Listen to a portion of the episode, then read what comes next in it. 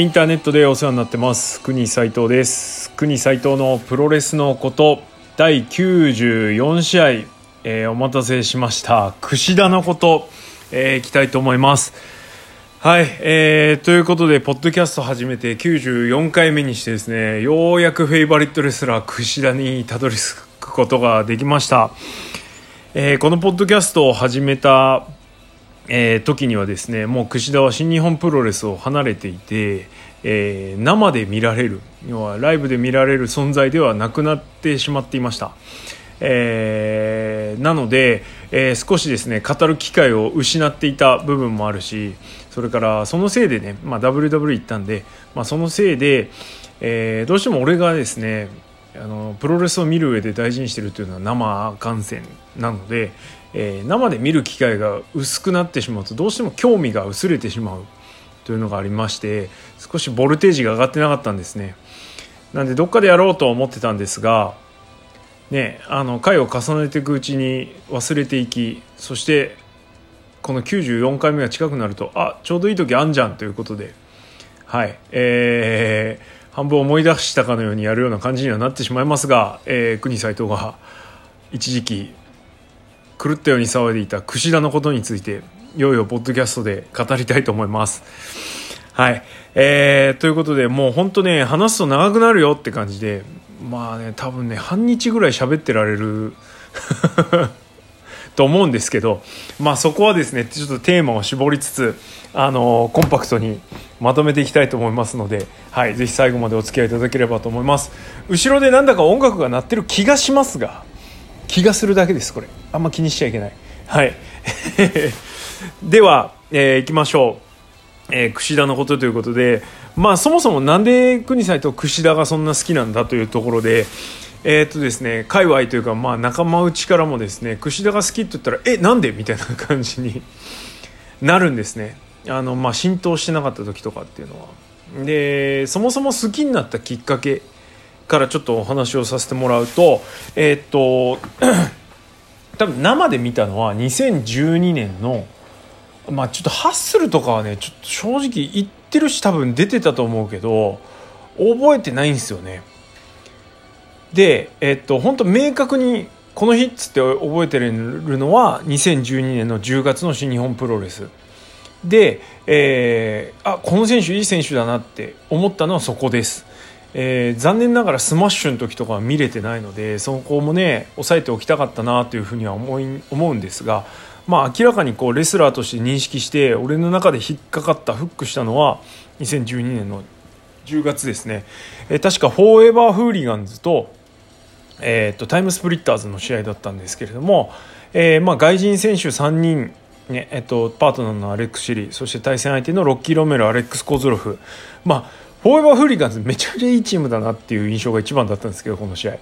えーまあまあプロレス久々に生観戦した試合だったんで、えーやっぱ外人いいなとか思ったんですけどその中に混じっても遜色のない動きをしてる日本人レスラーがいるっていうことがまず衝撃でした。はいえっとまあ、よくいるジュニア選手とかあと、まあ、新日本育ちじゃないのはなんとなく認識はしていたので、えーインディ上がり？みたいな感じの印象があったんですけれども、えーそういう経歴の選手にしてはなんかちょっと違うぞっていう印象を持って。えそこでもうがっちり引っかかりました、えー多分帰り道には、えー、櫛田っていう選手のことを検索してたような記憶がありますでえっとまあなんでそれ以降ですね中継乱すようになったりして、まあ、櫛田が試合当時はジュニアタッグを主戦場に主役の一人だったのでちょっとあれですかね推しが入り出したぐらいの時ですかねだったんで、えー目によく目にしました。でその後ですね、えっと、初めてシングル見たのが、えー2012年の12月、えー中村とのシングルだったんですけどここでもう完全にああこいつもうツボだわっていう感じになりました。はい。えーそのことはまたちょっと後ほど話をするんですが、えーまあ、そんなこんなでですね、えーっとまあ、好きになった理由に関してはそのなんつうのかな、えー今風というかあのアップデートをどんどんしていくえー、どんどん新しい動きを取り入れていく、えー、レスラーであるっていうこと。それから、えー、総合もルーツに持ってるので、えー、強さも兼ね備えている選手っていうことそれから、えーまあ、これは後付けというかどんどん後で知っていったことなんですけれどもうんと自分のプロレスに結構強いこだわりを持ってるレスラーだったんだなっていうのを知るようになってよりどんどん好きになっていきましたね。はい、あのギミックでね「バック・トゥ・ザ・フューチャー」マーティーの格好をしてましたけれどもまあまあそれもね目に引く目を引く理由の一つだったりするんですけれども別に、ね、試合には特に反映されてないというかまあただねあのフューチャー感 なんつったらいいの？21世紀感はありましたよね。これ俺だけかな。なんかね未来のプロレスしてる感じというかあの古きを温め新しきを知るみたいな感じのスタイルはすごく好きだったのでそういう意味でねあのフューチャー感があるっていうのは良かったんじゃないですか？はいと思ってるんだけどね。はい。です、えー、そんなところかな好きになったっていう話に関しては。はい。でまあ試合を見ていくにつれどんどんどんどん好きになっていったんですけどやっぱりねジュニアタッグが流星だったのが2013年から15年ぐらいまでっていうのは、まあ、ヤングバックスも来たりしてそれからジュニアタックにどんどんどんどんねあの新しい外国人選手が入ってきたりしたのでものすごく面白くなってましたよね。なんでそれにとにかくあの日本人選手として唯一絡んでいきながら外人外国人選手に周り囲まれながら、えー、スムーズに試合に溶け込んでいってるっていうのがすごくあのー、いいなと思ってですねどんどん引き込まれていったという感じですかね。はいはいということで、えーまあ、このねジュニアタッグに関しては、えー、どの試合もすげえいい試合ばっかりなので本当に優劣つけがたい、えー、のでちょっと除外してですね櫛田のシングルマッチ、えー、マイフェイバリット櫛田シングル、えー、をちょっと選びました。えー、クロニクル回ということで、えー、ちょっとね過去を振り返る回にしたいので、えー、トップ10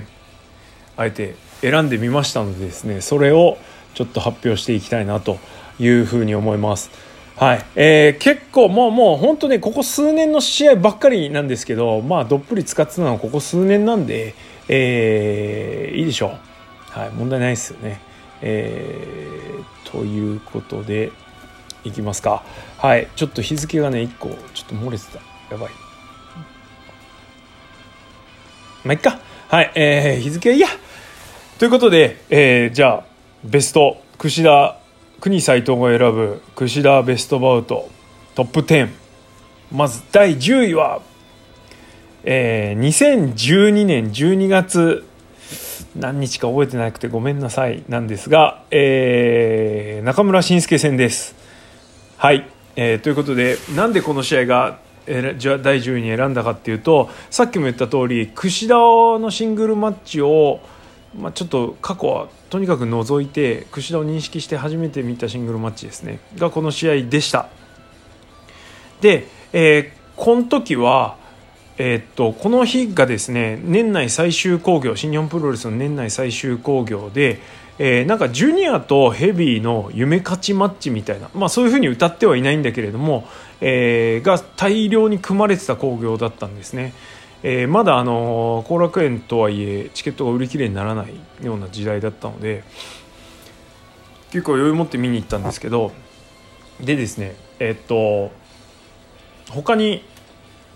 えー、中村田口とか、え石井真壁。これはジュニアとの試合じゃないですけどね。石井真壁でしょ？それからあ鈴木みのるライガー。あとそんぐらいかな。ちょっと思い出せんな。とかがあったんですよ。はい。あのー、あとあれだ。棚橋と下道ですね。はい。確かそう。そんな感じの試合がありました、はい、でその興行の中で中村はこの年を終えて2013年の1月に桜庭戦が控えてたんですね。なんでまあそこを踏まえた上での櫛田。あのルーツは高田道場ですから、えーそういう意味であの桜庭の仮想桜庭みたいな感じで、えーやった試合でした。特にストーリーがあったわけでもないんですけどもちょうど対戦相手としてはしっくりくる相手っていう形でやってましたね。えーでえっとまああのいわゆるその総合ムーブ的なのをそれぞれが見せるんですけれどもそういう動きを見せる中で中村に引けを取っていない、えー動きを見せていたあーのがめちゃめちゃ強烈印象に残ったのでまあそれでベタ惚れしたという試合ですね。なんであの面白いとか試合内容がうんぬんというよりはこういうまあ試合を選ばない串の試合をじゃあ10個選びましょうとかなったら、まあ、間違いなくあの1個入れときたい試合っていう感じなので、まあ、厳密にはね上から10番目じゃないかもしれないけれども10位にチョイスしました、えー残念ながらこの日の興行ですね新日本プロレスワールドではないです。えー、侍での中継だったのでおそらく侍が権利を持ってるので本当何かの間違いがあって再放送があったら絶対見てくださいっていう感じですかね。はい、えーです。はい。では続いて第9位、えー2018年6月3日。お分かりでしょうか。ベスト・オブ・ザ・スーパージュニア公式戦、えーこの年の公式戦最終戦ですね。高橋宏夢戦です。はい。えーなんでこの試合が第9位か、えーこの試合ですね決着としては、えーっと最後櫛田がタップアウト、えーヒロムの、えー D の悪夢だっけ？あのパイルドライバーから、えー変形パイルドライバーからの D 三角締めですね。でえーっと タップアウトするんですけれども、えーこの試合ですねとにかくやっぱり印象に残ってるのは、えー序盤のロックアップです、えー何分やってたか知らないけれどもかなり長い時間ロックアップをしてましたこの2人。何回も、えーもうなんつうかな。かもう客お客さんは「ヒロム行け」って当然櫛田だしね。櫛田あんまり好かれてなかったんで。なんであのヒロム行けのムードになってました。もう勝ったら決勝行くの決まってたしね。なんであのもうくしヒロム押せ押せムードの中ですね。急にそういう勝手ことをやりだしたんですね。でまあそれまでも櫛田とヒロムって何回か試合をしてて勝ったり負けたりしてたんですけれどもあの櫛田がジュニアの新日本のジュニアの当時ねあのトップ中のトップ間違いなく頂点に君臨する男でした。で、えーヒロムはそこにあの並んできた選手だったんですけれども、えーまだ取って変わってはいなかったかな。ただこの試合で取って変わったなっていう試合。でそういうふうに見せるための試合だったなというふうにつくづく思う試合ですね。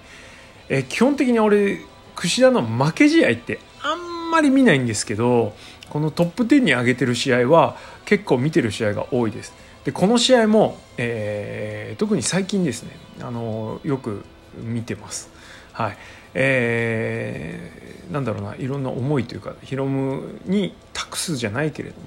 まあ、この時にね WW 行くって決まってたかどうか分かんないけれども、まあ、ちょっとねそういう意識はあったのかなとか思ったりもしつつ、はい、えそういう妄想を馳せるとですねより深い試合になるかなという感じですね。はい。えーです。あのとにかく当時はめちゃめちゃショックだったし結構まあまあへこみましたけどね。ただすげえいい試合だったなと思いつつも櫛田の負けのショックがでかくてですねめっちゃへこみって感じでしたね。はい。えー、な感じです。はい、えー続いて第8位は2019年1月29日。これ忘れもしないですね。棚橋宏戦です、えー、櫛田の国内ラスト、えーかつ国内ラストシングルマッチでした。えーっと、まあ、この試合は実はこの試合は逆にあんまり見てないんですけど、はい、もう目に焼き付いてる脳みそに焼き付いてるっていう感じなので、はい、見ないでも別に大丈夫なんですが、えーいろいろこの試合もねあります、えージュニアの櫛田が、えー新日本プロレス、えー、戸様のジュニアの櫛田が新日本プロレスの最後の試合でエースの棚橋自分をインディー団体から迎えに来てくれた、えー、棚橋宏っていう男と最後の試合をする上でですね選んだのが地上戦だったんですね。要はグラウンドがほとんどの試合、えー、飛んだり跳ねたりを全くしない試合でした。えっと若干棚橋のコンディションが悪くてその試合はスイングというところはちょっと弱かったかなというところだったんですがグラウンドでもねちょっと棚橋の動きの悪さが目立っちゃった感もあったんですけれども、まあ、それでもねなんつうのかな最後の最後でこれ見せるかよ櫛田っていうね、まあ、俺からしたらねあのすげえありがとうって感じだったんですけど逆にねあのいろんな棚橋のとか櫛田のことにそこまで思い入れない人だと、えー、すごく地味な試合に移ったかもしれませんね。はいえー、でも本当にあの最後の最後でこういう地上戦を選んだっていうことが俺的にはすごくなんか重みのあることだなというふうに思ったしそれからこの試合「バック・トゥ・ザ・フューチャー」あのまあ、後半新日本プロレス後期で、えー、持ってきたフィニッシャーなんですけれどもこれを返されるんですね。でその後にホバーボードロックを用意してた。まあその前のフィニッシャーですよね。タップアウト技。やっぱり最後は櫛田はホバーボードロックなんだなっていうのを描いてくれたっていうのがちょっと嬉しかったです。えー、まあ飛ぼうと思えば飛べるんだけれどもうーん飛ばないことで自分の個性を出していくことに決めた櫛田が選んだのがホバーボードロックっていう技で、はい、あのー、ちょっとねジュニアっぽい動きにとチキンウィングアームロックダブルリストロックっていう地味なグランド技基本技みたいなのをね組み合わせたのがホバーボードロックなんですがいやーそれをね最後の最後までお気に入りにして使ってくれたっていうのははい藤田ファンとしては嬉しいしいいなって感じですね。はい。えー、なんで櫛田の試合を最初から最後まで通しでちゃんと見たのは実はこの試合が俺はラストです。えー、まあ、生では当然そうなんですけど、えー、映像でも、あのー、一番新しい試合って意味ではねその後も当然見てる試合はあるけれども、はい、あの WWE 行ってから NXT 行ってからの試合は、え、ぶっちゃけ1試合もフルで見てません、はい、見る気にならない。っていう感じですかね。はい。でした。はい。次。第7位は2018年5月4日、えー、レスリングドンタクでの IWGP ジュニアヘビー級選手権、えー、ウィル・オスプレイ戦ですね。はい、えー、この試合も負けました、えー、オスプレイがストームブレイカーをフィニッシュとして使い出した試合ですね、えっと、この前の前哨戦でもうあの櫛田から直接フォール奪ってるんですけれどもストームブレイカーを出してね。はいえー、結局この試合で、まあ、最終的に決定的になるっていう感じですが実はこの試合ですね、えっと、2017年のベスト・オブ・スーパーファイナルと対になってる試合だと思ってます。思ってますっていうか対になってます。はい。えっと2017年は櫛田がベスト・オブ・ザスーパージュニア櫛田が勝ったんですけれども、えー、これは同じ感じの、えー、オスプレイが勝つバージョンの試合というふうに思ってます。ただ2017年のファイナルを踏まえてなのでえオスプレイはそれまでその時点ではストーンブレイカー持ってなかったんですけどもプラスアルファがなきゃクジラには勝てないっていうところで持ってきた技がこのストーンブレイカー結果的にねになりましたという感じで。はい。えー、本当いい試合ですね。7位に位置してるけどなんなら1位でもいいぐらい、はい、の試合です。まあ、もし見てない人がいたらぜひ見てほしいし、うん、本当いい試合ですね。負け試合だけど何回も見ちゃうって感じの試合です。はい。えー、です。では次第6位、えー、2017年、えー、6月11日、えー、ドミニオンの、えー、IWGP ジュニアヘビー級選手権、えー、対高橋宏夢戦ですね。はい、この試合が第6位になります。えー、この試合は、えー、っと この年の4月に両国で、えー、ヒロムに秒殺されます。えー、ヒロムのあのなんつうのサンセットフリップボム場外へのボム技と、えーまあ、タイムボム、まあ、主にサンセットフリップボムですけど、えー、の印象付けをするために、えー、秒殺1分ぐらいかな2分かかんないで終わった試合です。なんかアクシデントだなんだって騒いでたんですけど違うからね。はい。えー、ですね。えー、っとまあそれを装ったというか本当のアクシデントじゃないよって感じですけど、うん。えー、それを踏まえて、えー、櫛田がそこから落ちる。IWGP をヒロムにあっさり受け渡すリターンマッチをあっさり退けられるんですね。この年の1月のドームで櫛田がヒロムに負けてそのリマッチを4月にやってなんで櫛田なんだよってムードでやったら、えー、ヒロムがあっさり勝ってしまうと。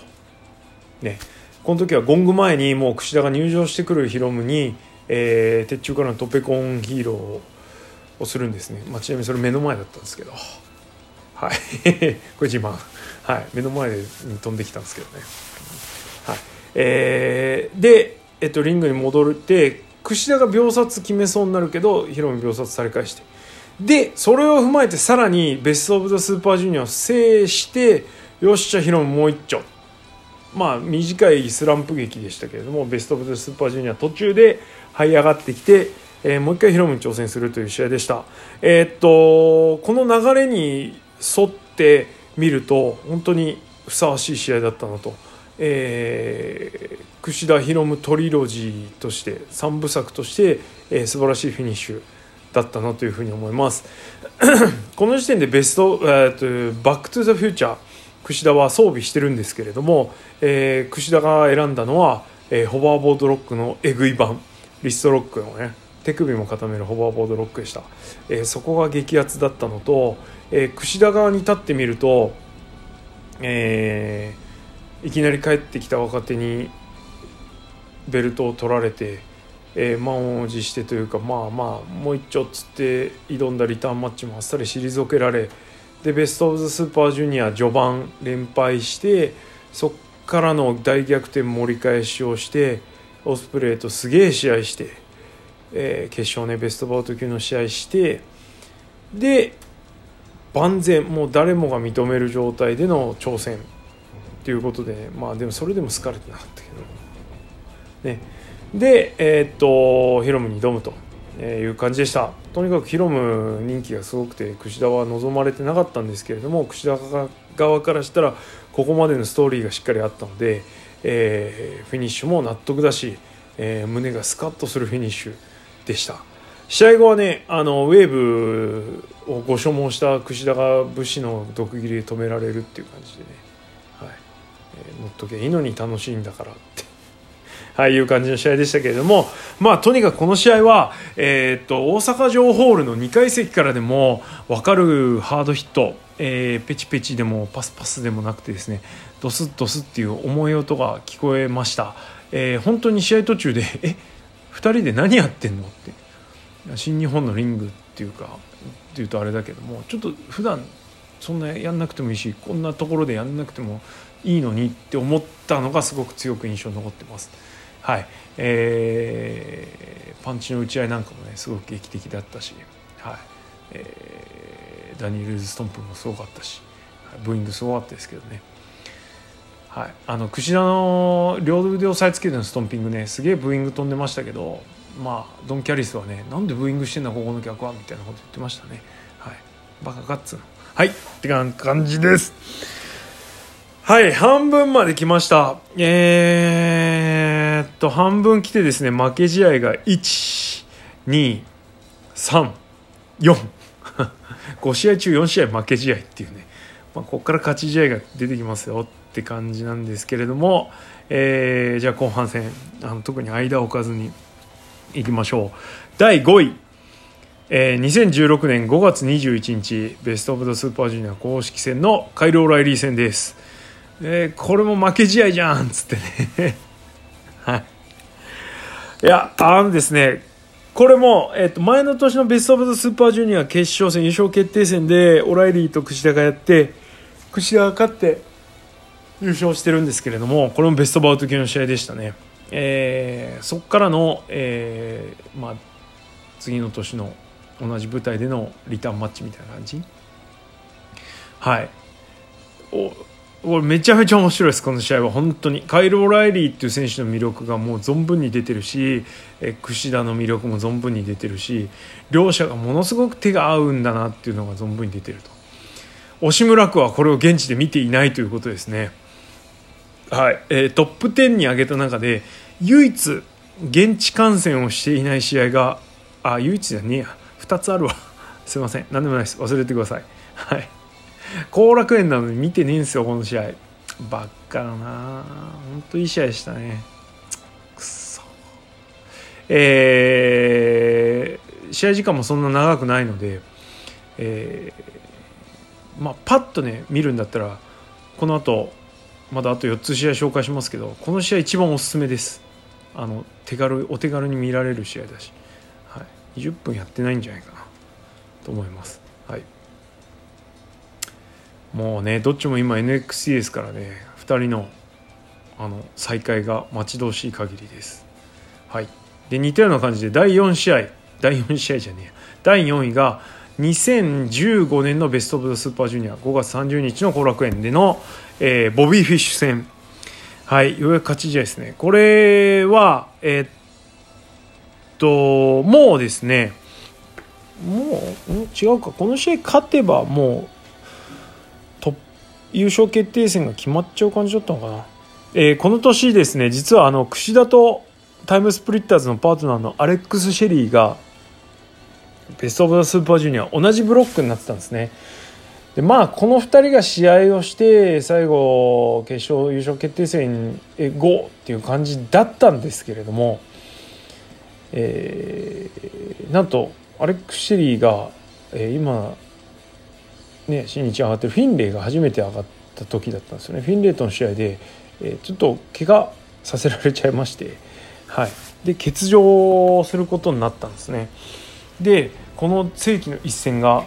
流れてしまいましたそして2020年の今でも結局この2人のシングルマッチっていうのはやらずに終わってるんですけれどもはい本当もったいねえなっていうんですがまあしょうがないこれも運命っていう感じですよね。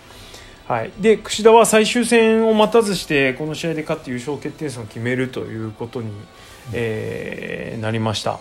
はいえー、なんですが本当すごい試合ですね。はいえー、これもボビー・フィッシュの魅力全開、えー、でしたね。メインイベント。うん、あのファルコンアローからの膝十字それから雪崩式ファルコンアローを食らった時はもう櫛田死んだ負けたなと思ったぐらいの試合でした。はい、大熱戦、えー、この試合とオライリーに負けた1個前に言った試合は本当両方ともねとっとと見てくださいよっていう感じですね、はい、櫛田の魅力大爆発です、えー、逆に言うとこから上げる試合は結構長い試合が多いのでこの2試合がおすすめ ってな感じでやっぱねちょっと長えよね30分あるとね試合ね誰の試合でもはい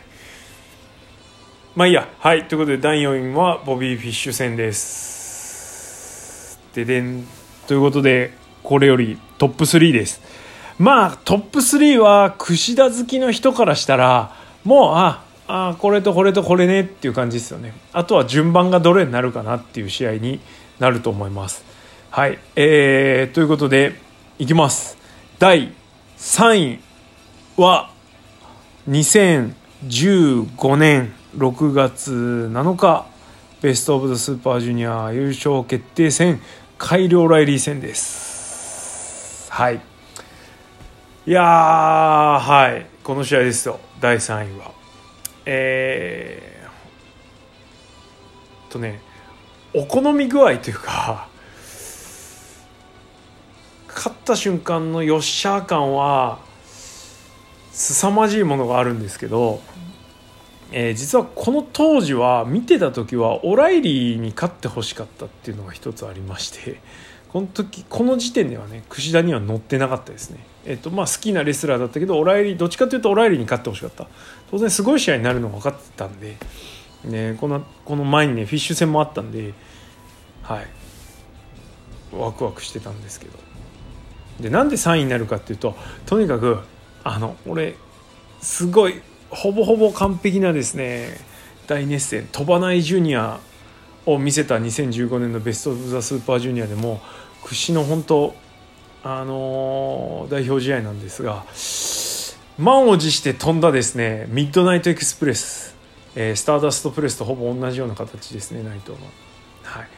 ミスるんですね。あれがヒットしていればあれヒットしてたら1位っすね。やっぱり1位に押すにはぼっちシーンがあってはいけないのだ。ということで、えー惜しくも第3位となりましたが、えー本当いい試合です。あの櫛田の出世試合でもあるかなとあいうふうに思います。えー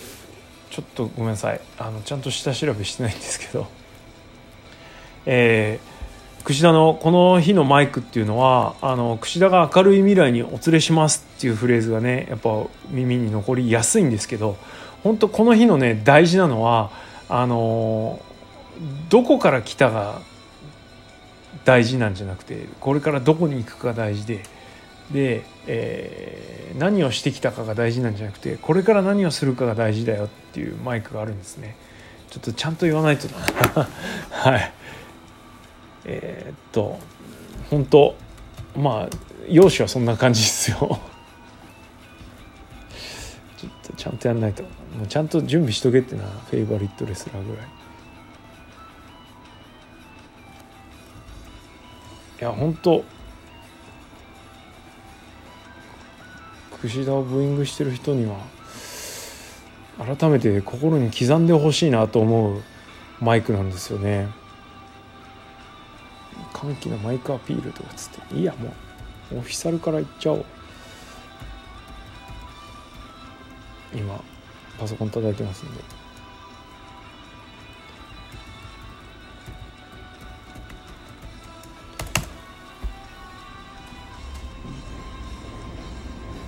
いやで櫛田ってラーニングめちゃめちゃラーニングするから相手の技をね吸収するんで、えーこの試合でオライリーにやられたあのーなんつうのなだれ式アームブリーカー。ね。あれ今でも使ってますね。まあ今使ってるかどうか知らないけど。はい。すいません。お待たせしました、えー、櫛田の胸熱プロモ。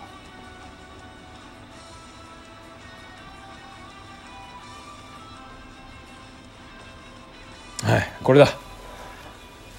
えーどこから来たじゃなくてどこに行くかが重要で何をしたかじゃなくてこれから何をするか、えー、櫛田が新日本ジュニアを明るい未来にお連れします、えーっていうセリフですね。後段じゃなくてやっぱ前段ですよね大事なのは、はい、これは櫛田の生き方にもレスラー人生、えーにもすごく生かされてるなというところで、はい。あのー間違いなく、えー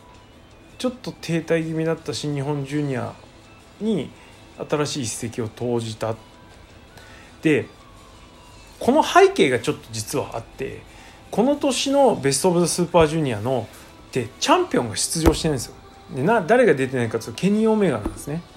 チャンピオンケニー・オメガが出場してないと。チャンピオンが出ないベスト・オブ・ザ・スーパージュニア、えー要はカテゴリーの、えー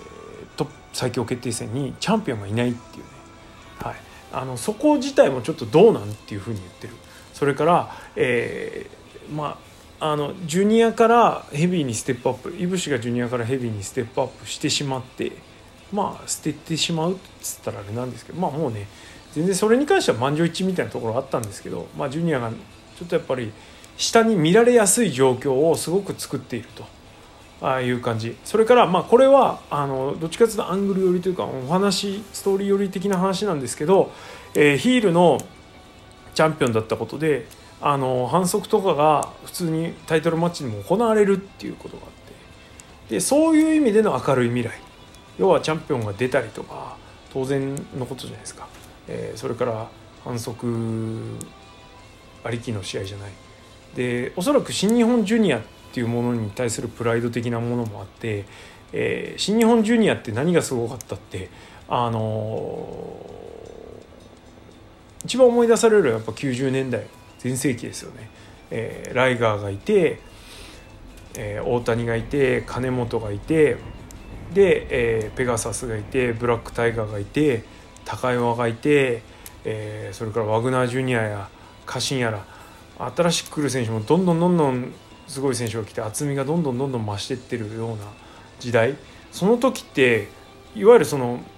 みんながレスラーとしての技量を競い合っててそれから試合もあのねヒールだろうが何だろうが関係なくねあのがっちりした試合ばっかりだったんで、えー、そういうのありきで、えー、もう一回ねそこに戻すっていう意味も含めてあの明るい未来あのちゃんと試合を見せるのが新日本ジュニアだからそれこそが明るい未来なんじゃないのっていう意味での明るい未来だったというふうに解釈してます俺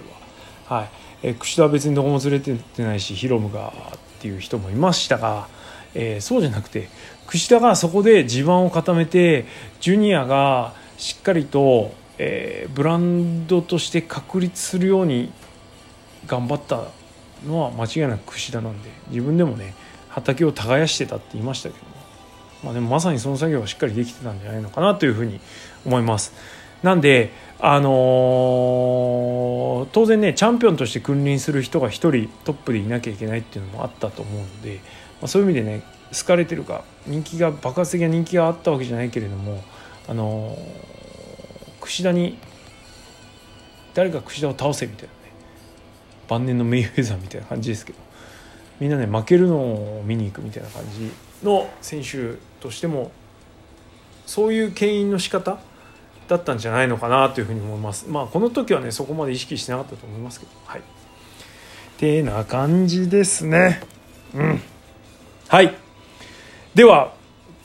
いきましょう。第2位えー、これめちゃめちゃ迷ったんですけど。はい。第2位にしましたこっちを、えー、2017年5月29日ベスト・オブ・ザ・スーパージュニア公式戦、えー、田口竜介戦。はい。この試合でしょ。ううん迷った。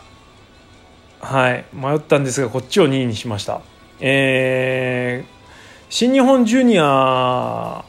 とはっていうところで、えー、新日出身の田口とまあ新日ジュニアを本籍地にしてる2人ですよね。あの田口と櫛田が、えー、ベスト・オブ・スーパージュニアでがっちり試合をしたと、えー、田口がなんかチャラチャラというか アホみたいなことを言い出した時に若干櫛田が反発したんですね。はい。えー、何やってんだあの人はみたいな感じで言ったんですけど残念ながらですねユニットが同じだったためにそこからの構想というか揉め事にはあんまり発展しなかったんですね。はい。あの今よりもユニット間の構想っていうのがメインに押し出されてはいなかったもののやっぱりちょっとユニット内での戦いっていうのはあまり良しとされてなかったのか、えー、そこまで大きく発展せずですね終わったんですけれども、えー、この試合はですねそんな2人が久々に試合をするようになってお互いをそれぞれ認めた状態ただそれぞれ譲れない、まあ、田口は分かんないな櫛田は譲れないものがある中で何を2人で見せていくかっていうところでの、えー、お見せしたのはこれまた、えー、地上戦と。ああんまり無駄に飛ばない。それから笑いに寄せすぎない田口がね、えー、シリアスな展開がありました、え、そんな中にもあの笑いと、え、シリアスが絶妙に噛み合った瞬間が櫛田の正弘田中に、え、田口が、えー、久しはまだアンダースローですね。のボディアッパーで対抗するというシーンですね。いやあれは近年新日本プロレスのスポットの中でもトップ5に入るぐらい激アツでしたね。はい。あ櫛田が振りかぶってねいつものパンチに行こうとする瞬間に田口も振りかぶって。で田口は下から避けつつ自分も攻撃かけてるみたいないや最高でしたね。はい。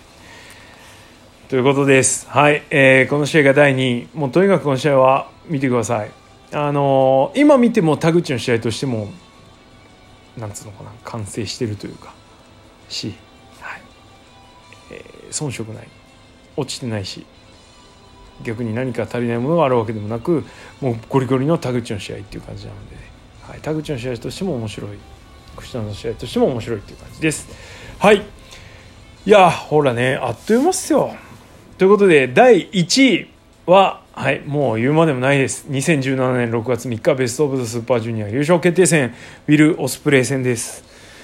はいえー、田口の試合と迷ったんですけれども当然こっちがね、あのより大きな会場のメインイベントかつタイトルがかかってたということで、えー、プッシュさせてもらいました、えー、残念ながら櫛田の IWGP ジュニアヘビー級戦の、えー、っとメインで IWGP ジュニアヘビーでのでかい試合っていうのはなかったんでまあねあのゼロじゃないんですけどゼロじゃないよね。確か。いぶしと櫛田の試合はメインだったと思うんですけどはい。ただまああれはベストに押すようなもんじゃないんで番外編があったらねあれベタ押しますけど。あれ多分メインだったのかな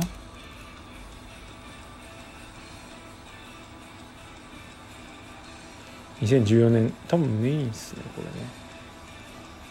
ちょっと見ときますか。やっぱねそのと、まあ、トースポのあれとかはちょっとうんこでしたけどチョイスはただなんつうのかなその権威的なものっていうのはやっぱりちょっとある程度加味しなきゃいけなくてこういう試合を選ぶ時っていうのはと思ってます俺は。なんで、えー、その点で加点をして、あのー、選んでます。それから櫛田に足りなかったものそれからオスプレイに足りなかったものをそれぞれが持ち寄って、えー、しっかりと保管し合ってるっていうと言い方あれかもしれないけどあしでもそういう試合だったんじゃないのかなというふうに、えー、今でも思います。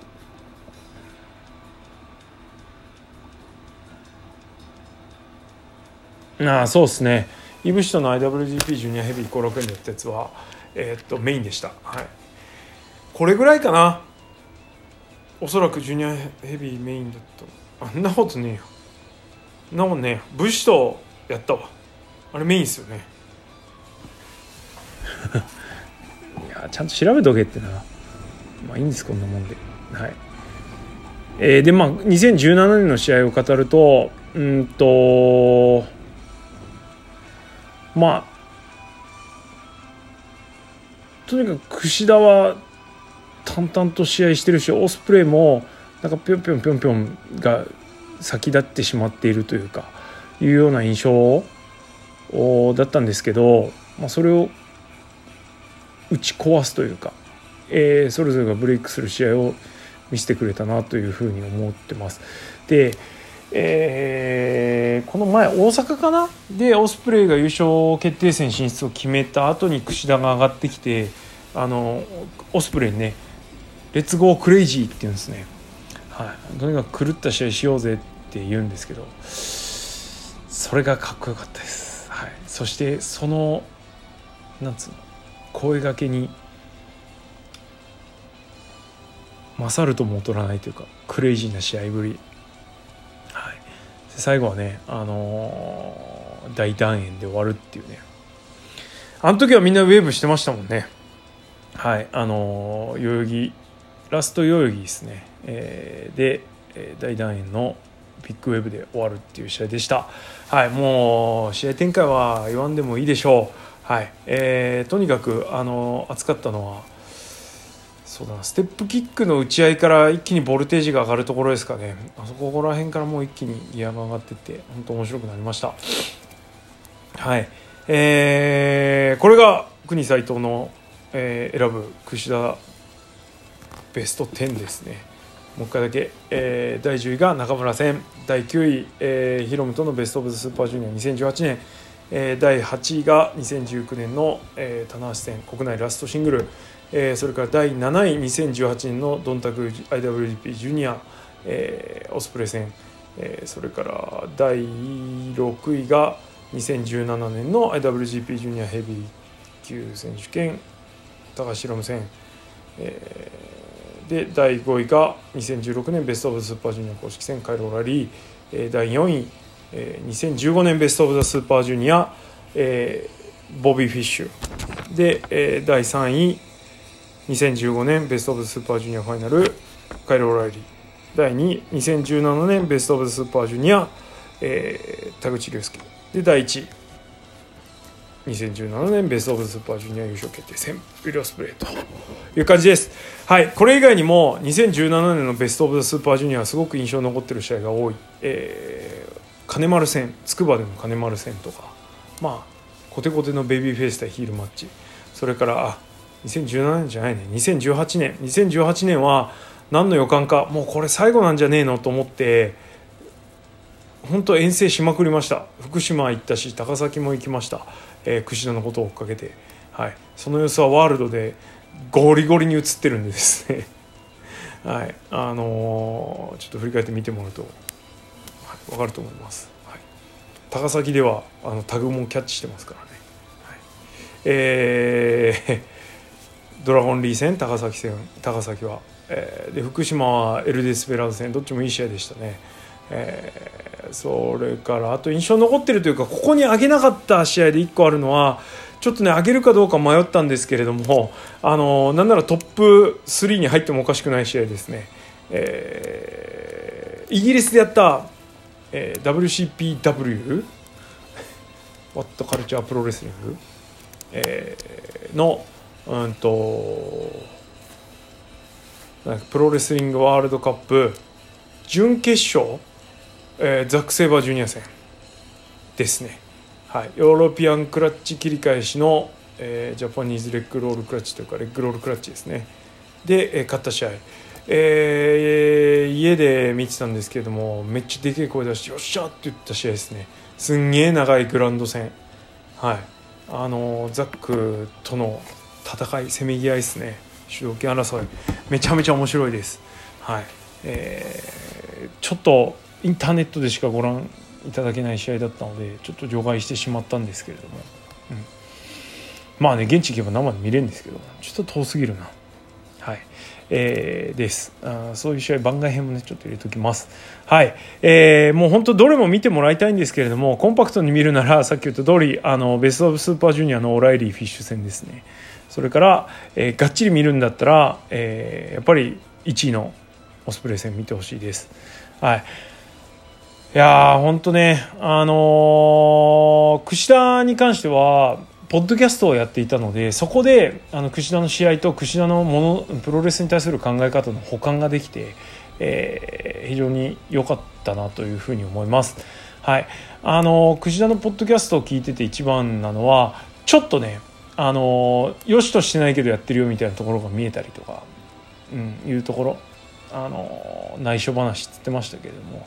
櫛田の意地みたいなのがねちょっと見えたりしたので本当に面白かったです。まだ聞くことができるみたいなんであのー、大体何の話してるかタイトルと、あのー、概要欄見れば分かるんで、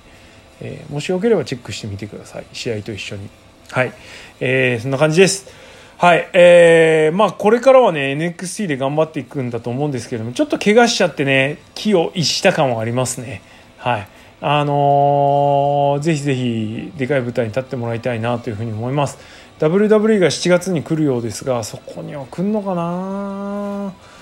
まあできればね、あのー、日本のゲスト日本でやるからゲスト参戦みたいな感じじゃなくてあの本当に立派な NXT のスタートの一人として来てもらいたいなと、えー、願ってやみません、はい、そしたらどこでも見に行きたいというふうに思います。はい、えー、こんな感じですかね。あと、櫛田、良かったところは、あの、俺さ、アホみたいにサイン入り T シャツ持ってるんですけど、あの、新日本のって日付入れたりするの NG ですって感じなんですけど、櫛田はね、あの、言わないでも日付を入れてくれるんですね。あの、日付入るだけでメモリアルになるし、それから自分が持ってるベルトもね、署名してくれたりするんで、はい、今でもあの、下方級に大事にしてるのは、えー最大で4冠だった時があるんですね。IWGP ジュニアヘビー持って ROH のテレビ選手権持ってて、えー、ワールドカッププロレスリングワールドカップ優勝した直後かつベスト・オブ・ザ・スーパージュニアも制した年、はい、2017年なんですけれどもあこの時はですね本当短い期間4冠だった時期があったのでその全部のタイトル書いてもらって。はい。で、えーはい、サインもらったということがありました、えー、強要しましたけど 4つ。スペル教えたりしながらね、はい、今でも過保にしてます。それから櫛田に関しては、えー、タグをねあの2回も取らせてもらって、えー、きっとね俺めがけて投げてもらったと今でも思ってるんですけども。はいえー、2017年のベスト・オブ・スーパージュニアの公式戦ない日に何月？何日だっけな？5月の何日か。ですね5月18日か。と、えー、高崎2018年の6月の何日かの高崎の、えー、で投げてもらいましたね。あれね分かるんですよ。こっち来るなっていう時。あこっち投げる。っていう感じですよね。取った時は2回とも、はい、何分でかいんでねもしかしたら俺の後ろの人めがけてたかもしれないですけど。いやもうあれは俺に投げたと思っておくのが ハッピーなんで そういうことにしておきます。はい。いやそろそろ時間切れになりそうです。えー、やっぱ長々と話せますね。ということで、えー、国斎藤フェイバリット櫛田のことについてちょっと振り返ってみました。えー、ぜひあのまだまだ新日本プロレスワールドで見れるので櫛田っていうレスラーちょっと見てみようかな興味が出たなと思う方は見てみてください。あそんなこともあったなっていうことがあってねあの思い出した方は、えー、見直してあの思い出をに浸ってみてもいいんではないでしょうか。ということで第94試合国斎藤のプロレスのことですね櫛田と同じポッドキャストっていう舞台でですね俺もなんだかんだこうやって喋らせてもらってます。えー、櫛田に負けるなえー、頑張りたいと思いますので、えー、これからもよろしくお願いします、えー、この場を借りてですね改めてあのリスナーの皆さんにお礼申し上げます、えー、なんとですねこのえー、収録をしている段階でようやくなんですけれども平均聴取人数が、えー、500名を突破しました。アベレージ。